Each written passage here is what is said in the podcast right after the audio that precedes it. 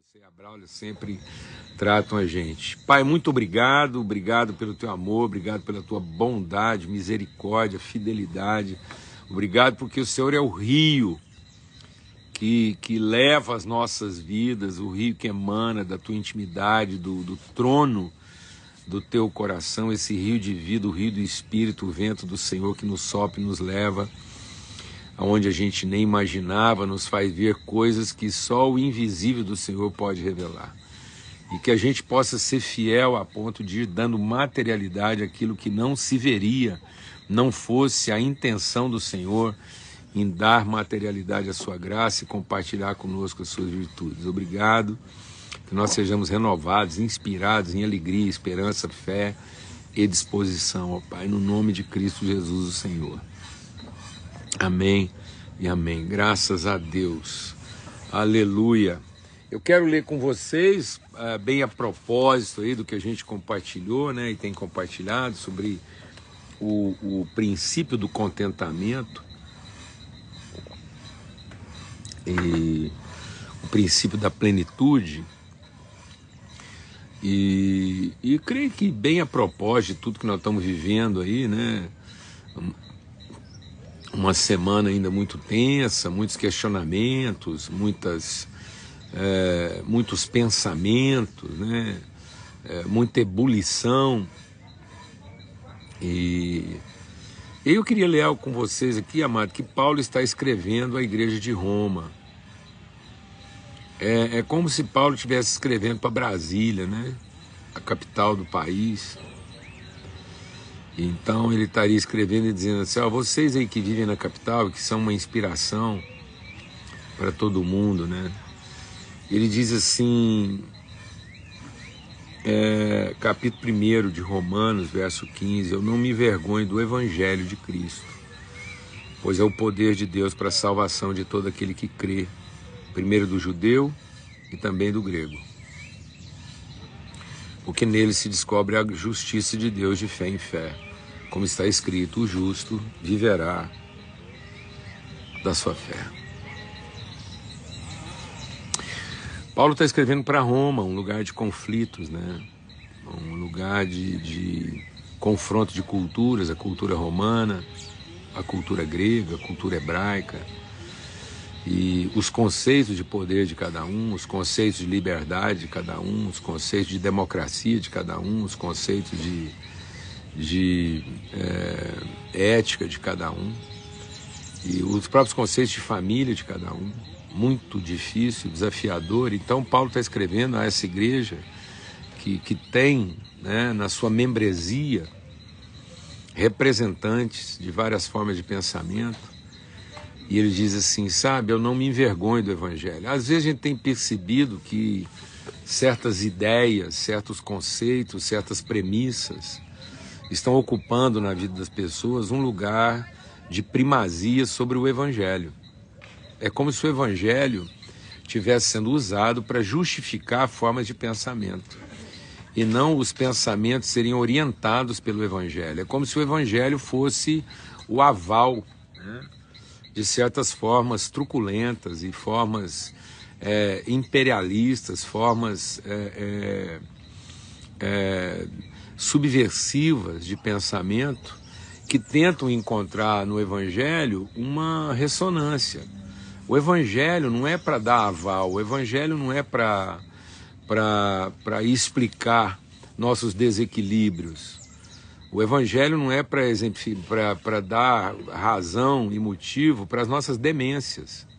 Eu estou falando de demência mesmo, porque Paulo chama de loucura. Paulo diz que a sabedoria do homem é loucura para Deus. E o que nós estamos vendo em muitos aspectos é, uma, é, um, é um conjunto de demências tentando encontrar no Evangelho uma coisa que o respalde. Não. O Evangelho não pode ser pensado, ele não pode ser é, é selecionado para justificar formas de pensamento. Não tem condição. O que nós estamos assistindo a partir da comunidade que se chama evangélica. A gente não só está tendo vergonha de assumir o evangelho, então muitas pessoas preferiram abraçar suas causas e usar o evangelho como explicação para sua demência. Como se o evangelho fosse justificar tudo isso. Como se o evangelho fosse pau de bater em doida, mano. O evangelho não justifica a amargura, não justifica a, a, a ira. O, o, o evangelho não justifica irmãos tripudiarem sobre os outros. Como assim? Esse é o exemplo que nós vamos dar, amados? Um, uma intimidação, um medo.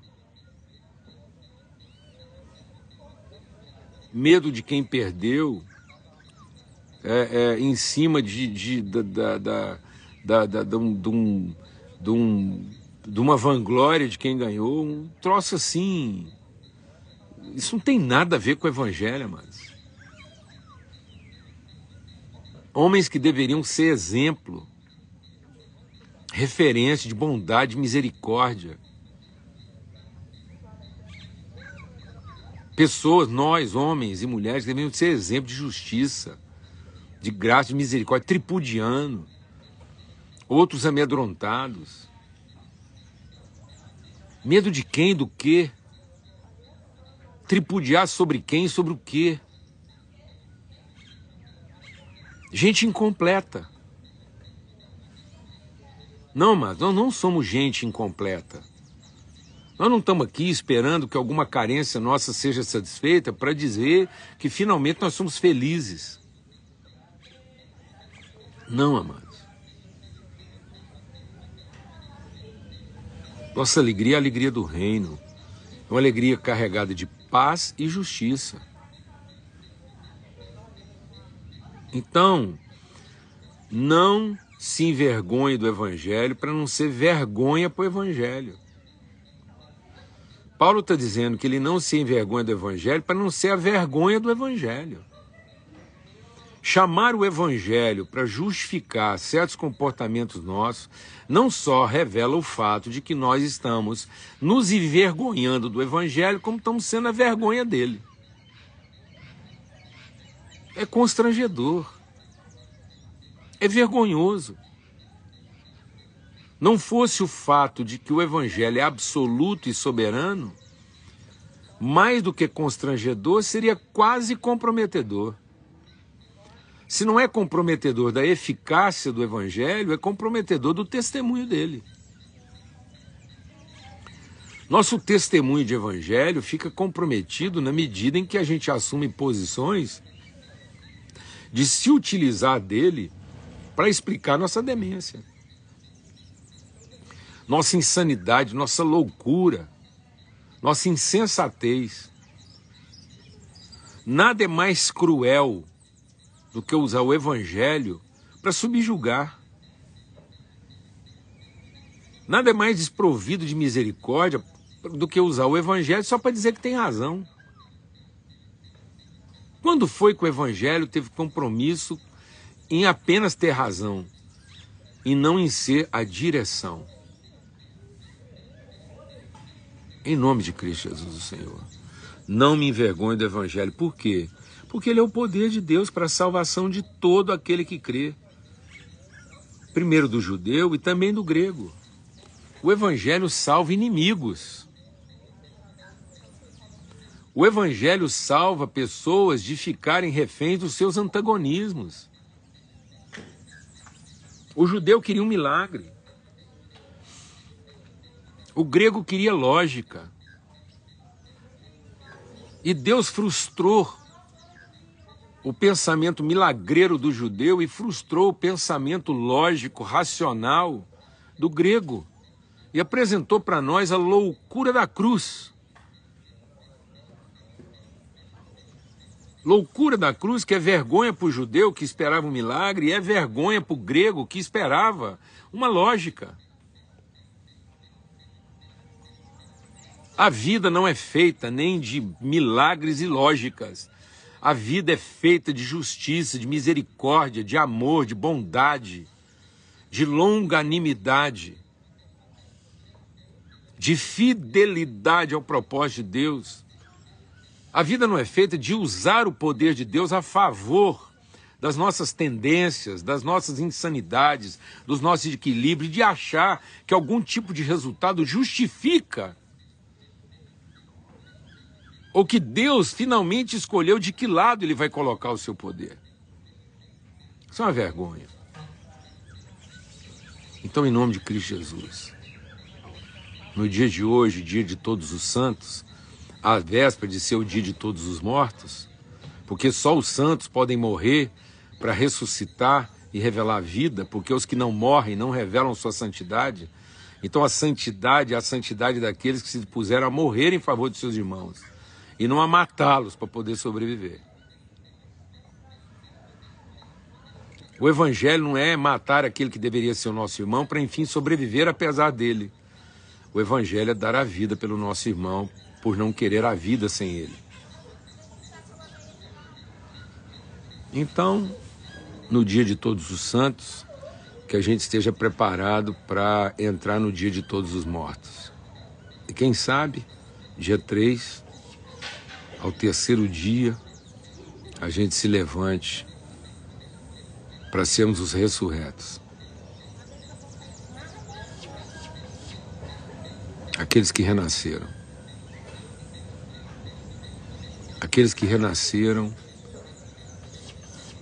porque finalmente venceram seus medos e venceram suas vaidades. Em nome de Cristo Jesus. E ele diz então, porque esse evangelho é a salvação para judeus e gregos. Esse evangelho é a salvação de quem acredita que o poder vai operar um milagre e de quem acredita que o poder vai ser aval de quem acha que tem a razão. E aí ele diz: porque no Evangelho que se descobre a justiça de Deus de fé em fé. Como está escrito, o justo viverá da fé. E se alguém retroceder disso, Deus não tem prazer nele. Então, amados, se não for pela fé, sem fé, é impossível. Não é sem o poder ou com o poder. É com fé. Porque sem fé é impossível viver uma relação que agrade ao Senhor. Porque a fé é a certeza de que a palavra dele vai se cumprir, porque ele é fiel. E é a certeza materializada das coisas que ainda não se veem.